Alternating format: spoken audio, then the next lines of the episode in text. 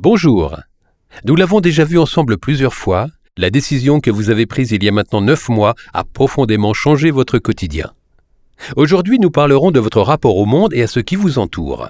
Cette formule peut vous apparaître un peu vague. Alors entrons tout de suite dans ce nouvel épisode pour vous éclairer.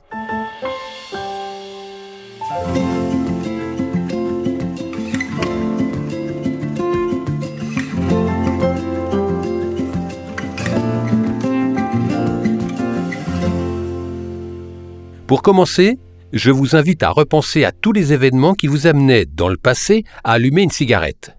Une bonne nouvelle, une mauvaise nouvelle, une petite contrariété, un moment café, ou encore un coup de téléphone. Peu importe quels étaient ces déclencheurs.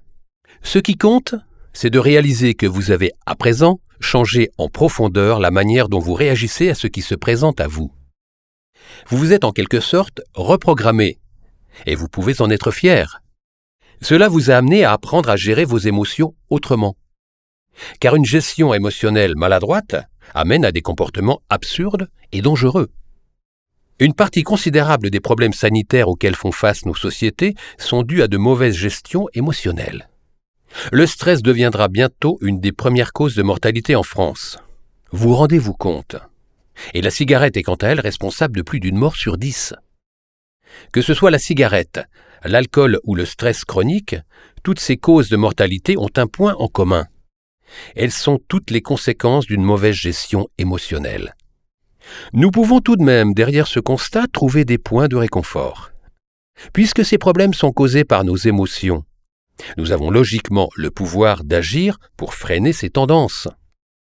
En comprenant mieux comment nous fonctionnons, nous allons pouvoir éviter ces dérives.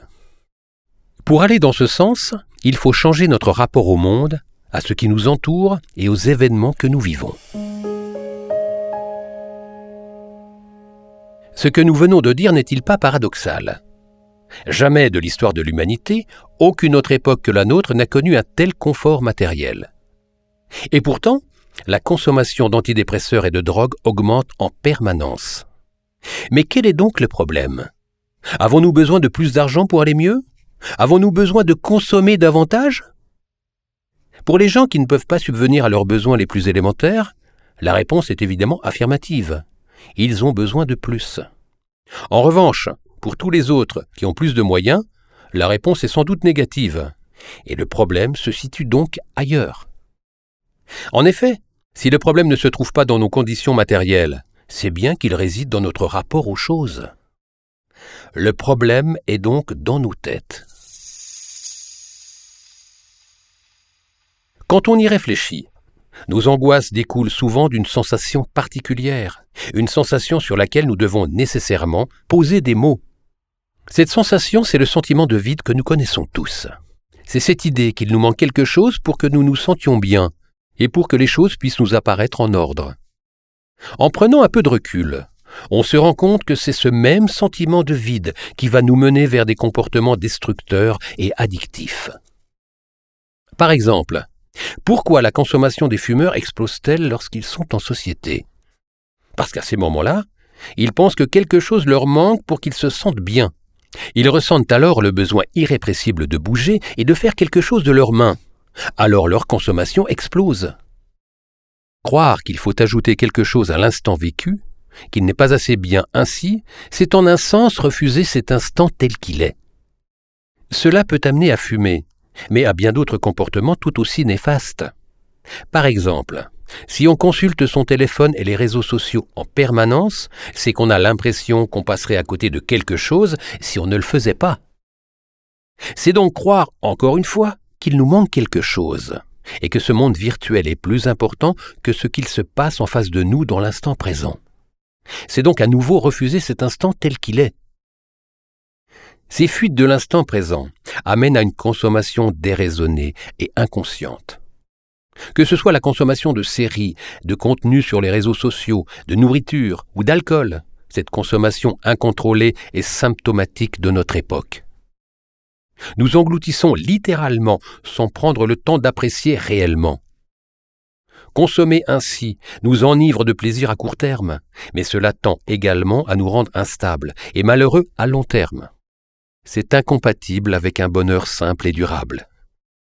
Mais alors, que faut-il faire pour rester serein dans ces conditions? Existe-t-il des solutions? Bien sûr qu'il existe des solutions, et nous allons maintenant commencer à les explorer ensemble.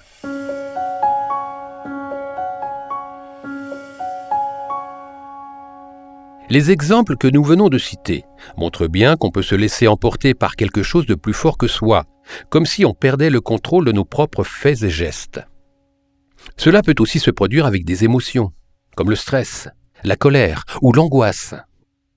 Des expressions comme ⁇ à ce moment-là, je n'étais pas moi-même ⁇ ou encore ⁇ c'était plus fort que moi ⁇ montrent bien qu'on peut parfois se sentir dépossédé par quelque chose d'extérieur à soi. Plutôt que de s'accabler et de se sentir impuissant face à ces comportements incontrôlés, les dernières recherches en date montrent qu'il existe de bien meilleures solutions. Ce que nous disent ces recherches, c'est que mettre de la conscience dans ce que nous faisons permet de mieux réguler nos comportements et de vivre plus sereinement. Par exemple, inviter les personnes obèses ou en surpoids à se concentrer un maximum sur leur nourriture les aide à réguler les quantités qu'elles mangent. Être vraiment attentif à la texture, au goût, à l'amertume ou encore à l'acidité de chaque aliment peut aider à s'extraire d'un rapport compulsif à la nourriture. Se concentrer vraiment sur ce que nous vivons, sur l'instant, nous aide à développer une vraie maîtrise de nous-mêmes.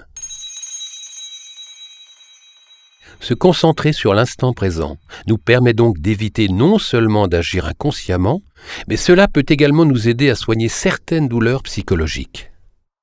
En effet, si nous nous concentrons vraiment sur ce que nous vivons, nous accordons moins de temps aux ruminations et aux pensées malheureuses.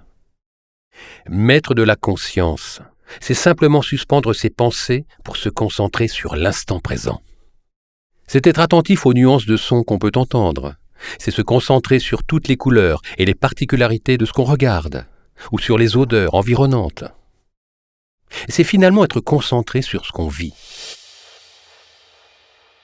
Si vous y réfléchissez un instant, vous remarquerez que les émotions positives sont ancrées dans le présent. Vous savez, ces moments de calme et de plénitude qu'on ressent en faisant quelque chose qui nous passionne, en partageant un moment avec des proches, ou en regardant un paysage. À ces moments-là, nous ne sommes pas nécessairement en train de réfléchir, nous nous sentons simplement bien. Arrêter de fumer vous a rendu cette faculté à profiter des instants que vous vivez, en vous rendant votre énergie et votre attention, ainsi que des sens qui fonctionnent correctement. Et c'est justement en profitant pleinement de ce que vous vivez que vous maintiendrez votre arrêt du tabac sur le très long terme.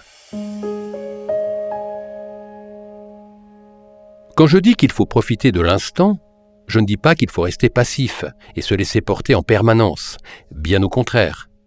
Être présent dans l'instant et mettre de la conscience dans ce qu'on fait, c'est une attitude, un état d'esprit. Et c'est d'ailleurs ce qui permet l'exigence. C'est seulement en étant présent dans l'instant que l'on peut avancer dans la direction où l'on souhaite aller.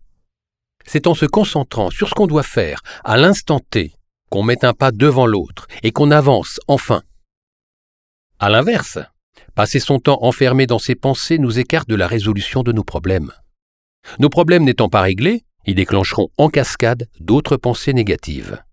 Ces pensées négatives nous écarteront à leur tour de ce que nous devons faire, et ainsi de suite. Votre arrêt du tabac le montre bien. Vous avez sans doute repoussé longtemps le moment de passer à l'action. Et vous étiez dans le même genre de cercle vicieux que celui que je viens de décrire. Mais vous avez su faire ce qu'il fallait au bon moment. Vous avez su vous lancer. Après vous être lancé, c'est en traitant une envie à la fois que vous êtes arrivé au succès. Traiter une envie à la fois, c'est être dans l'instant.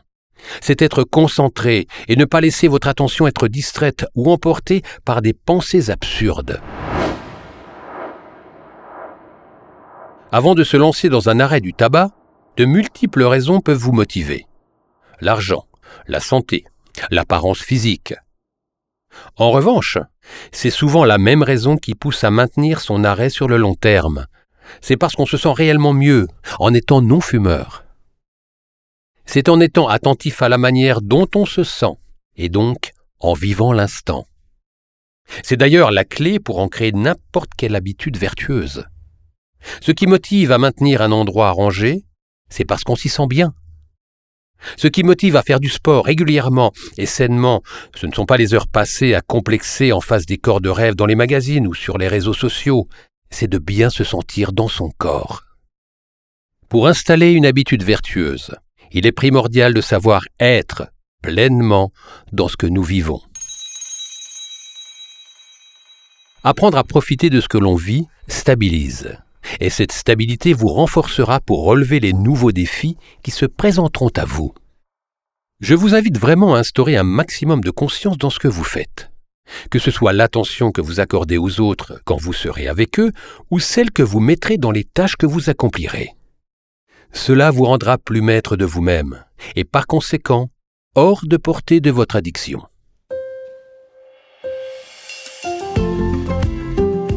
Vous pouvez profiter pleinement de votre vie.